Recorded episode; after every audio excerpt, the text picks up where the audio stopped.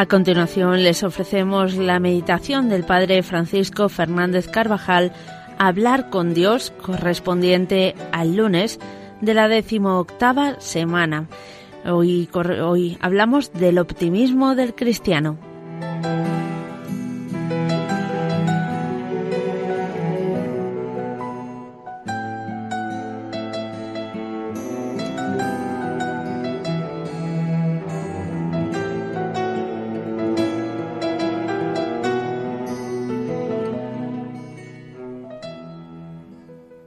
Una gran multitud ha seguido a Jesús lejos de los lugares habitados. Van detrás de él sin preocuparse de las distancias, el calor o el frío, porque es mucha su necesidad y se sienten acogidos. Están pendientes de aquellas palabras que dan un sentido a sus vidas y hasta se olvidan de lo más elemental. No llevan provisiones para comer ni tampoco hay dónde comprarlas. Esto no parece preocuparles, ni a ellos ni a Jesús. Pero los discípulos se dan cuenta de la situación y al atardecer acuden al Maestro y le dicen, El lugar es desierto y ya ha pasado la hora. Despide a la gente para que vayan a las aldeas a comprar alimentos. Esta es la realidad, que parece evidente a todos. Pero Jesús sabe una realidad más alta, de unas posibilidades que los discípulos más íntimos parecen desconocer. Por eso les contesta, No tienen necesidad de ir, dadles vosotros de comer. Pero ellos, bien conocedores de su indigencia, le dicen, No tenemos aquí más que cinco panes y dos peces. Los discípulos ven la realidad objetiva. Son conscientes de que con aquellos alimentos no pueden dar de comer a una multitud.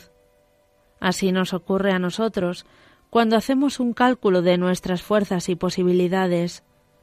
Nos superan las dificultades de la propia vida y del apostolado.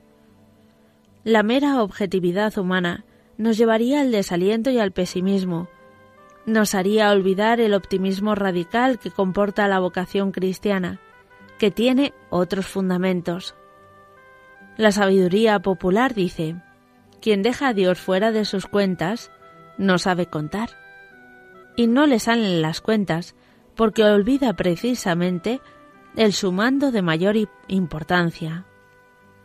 Los apóstoles hicieron bien los cálculos, contaron con toda exactitud los panes y los peces disponibles, pero se olvidaron de que Jesús, con su poder, estaba a su lado.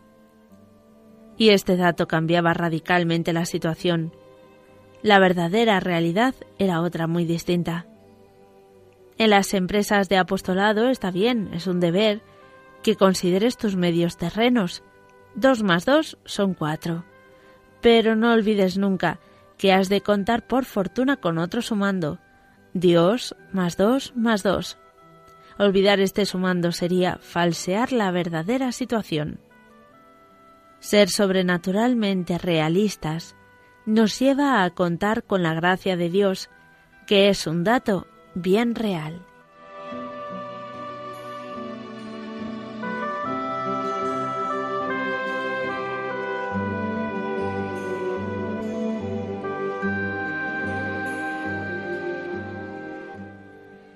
El optimismo del cristiano no se fundamenta en la ausencia de dificultades, de resistencias y de errores personales, sino en Dios que nos dice, Yo estaré con vosotros siempre.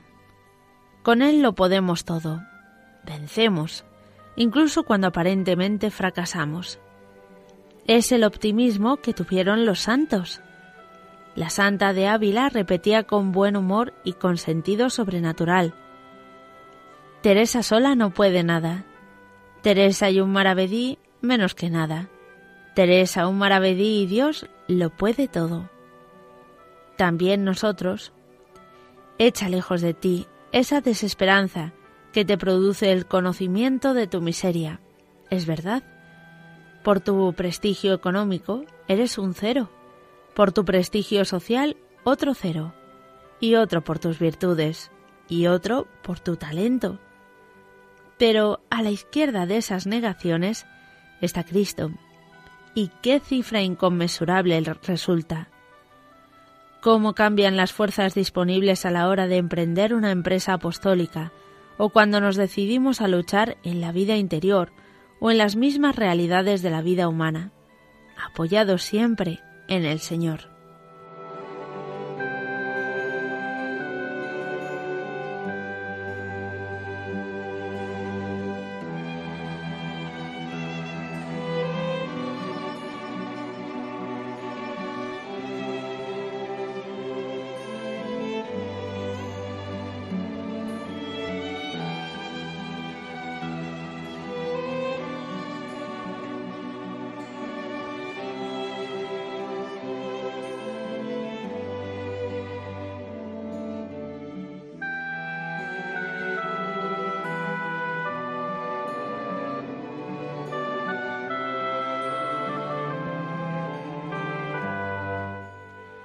El optimismo del cristiano es consecuencia de su fe, no de las circunstancias.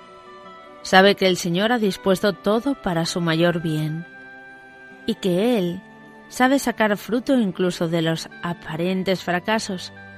A la vez, nos pide emplear todos los medios humanos a nuestro alcance, sin dejar ni uno solo.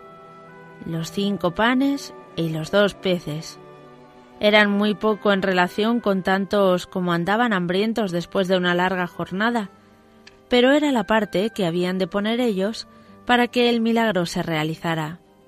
El Señor hace que los fracasos en el apostolado, una persona que no responde, que vuelve la espalda, las negativas reiteradas a dar un paso adelante en su camino hacia Dios, nos santifiquen y santifiquen. Nada en absoluto se perderá.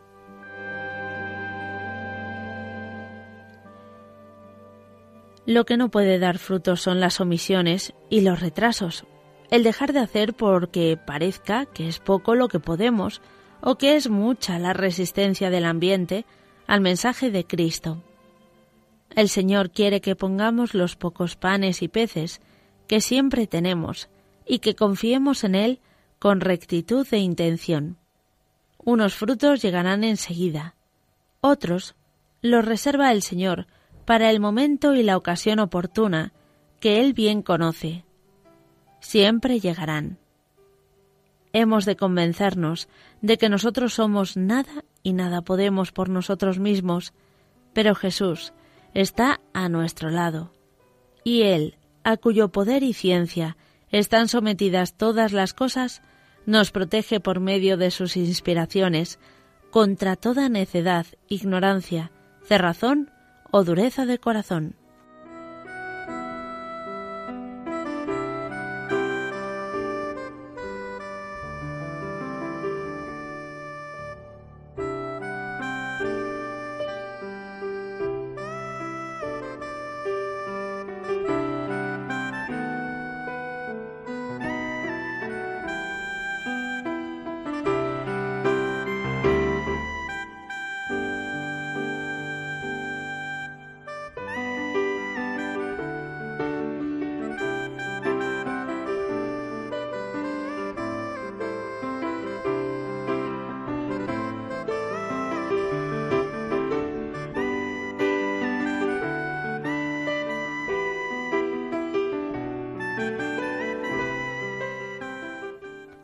El optimismo del cristiano se afianza fuertemente con la oración.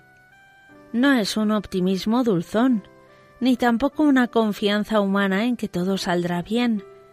Es un optimismo que hunde sus raíces en la conciencia de la libertad y en la seguridad del poder de la gracia. Un optimismo que lleva a exigirnos a nosotros mismos, a esforzarnos por corresponder en cada instante a las llamadas de Dios a estar pendientes de lo que Él desea que llevemos a cabo. No es el optimismo del egoísta que solo busca su tranquilidad personal y para eso cierra los ojos a la realidad y dice, ya se arreglará todo.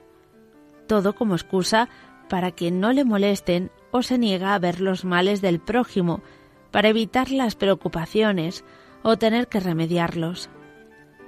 El optimismo radical de quien sigue de cerca a Cristo no le aparta de la realidad.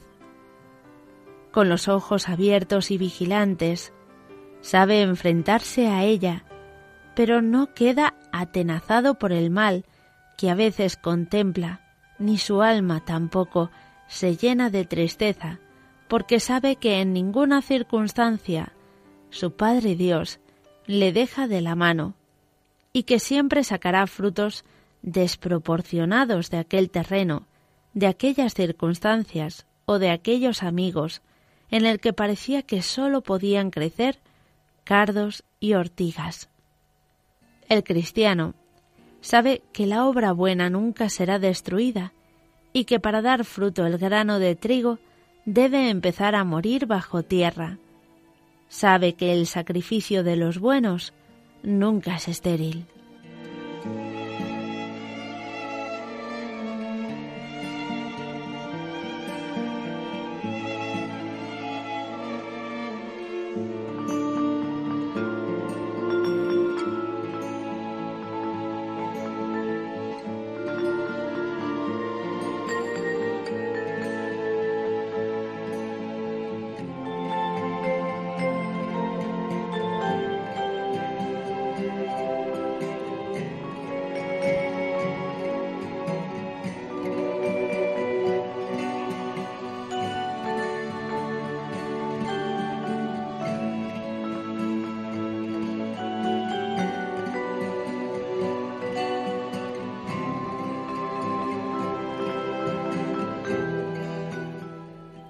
Señala R. Knox que Jesús no realizó el milagro en beneficio de transeúntes casuales que se hubieran acercado a ver qué ocurría en aquel grupo numeroso de gentes, sino de aquellos que le siguen durante días y le buscan cuando no le encuentran.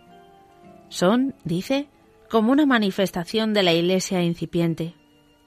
Aquellos cinco mil sentados en la falda de la montaña estaban unidos entre sí por haber seguido a Cristo, haberse alimentado del mismo pan, imagen de la Sagrada Eucaristía, que sale de las manos de Cristo. Qué símbolo tan natural de fraternidad es una comida común. Con qué facilidad brota la amistad entre los participantes en un banquete al aire libre. Podemos imaginarnos lo que pasaría después, cuando algunos de los cinco mil se encontraron casualmente. La amistad suscitaría en ellos los recuerdos comunes, la situación de uno con respecto al otro aquel día memorable, su temor de que no les llegaran las escasas provisiones, su alegría al ver ante sí, con las manos llenas, a Pedro o a Juan o a Santiago, su asombro al ver a todos hartos y doce cestas de fragmentos sobrantes.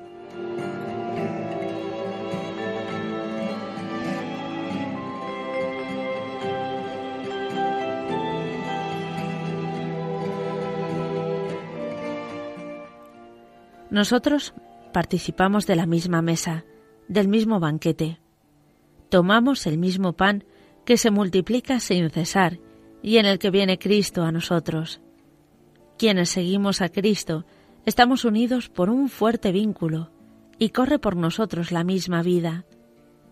Ojalá que nos miremos a nosotros mismos como sarmientos vivos de Cristo, la vid, como animados y vigorizados por la gracia, y la virtud de Cristo.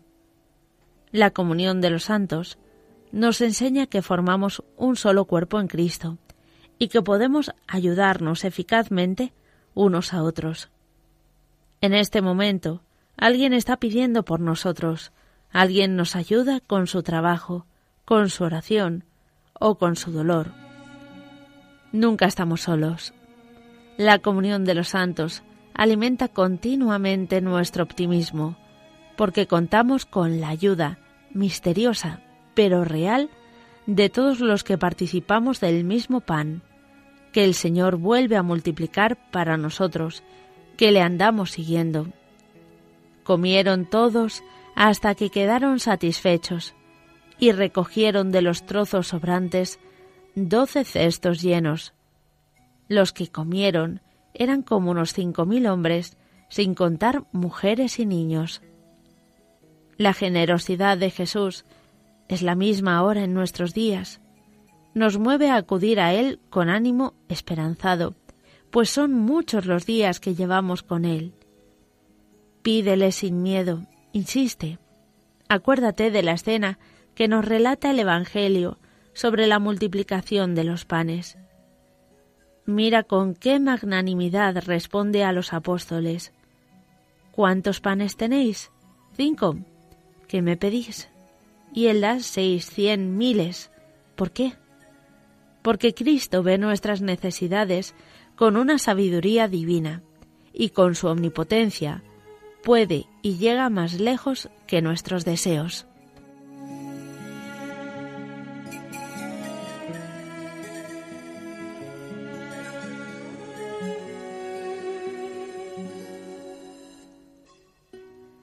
El Señor ve más allá de nuestra pobre lógica y es infinitamente generoso. Él vuelve a realizar milagros cuando ponemos a su disposición lo poco que poseemos. Él tiene otra lógica que supera nuestros pobres cálculos, siempre pequeños y cortos.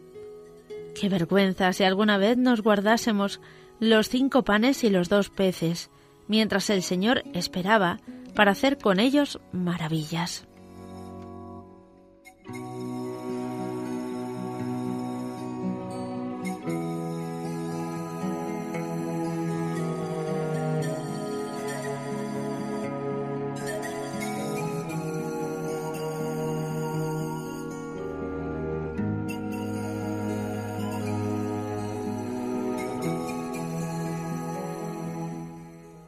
Les hemos ofrecido la meditación Hablar con Dios del Padre Francisco Fernández Carvajal, hoy correspondiente al lunes de la decimoctava semana del tiempo ordinario.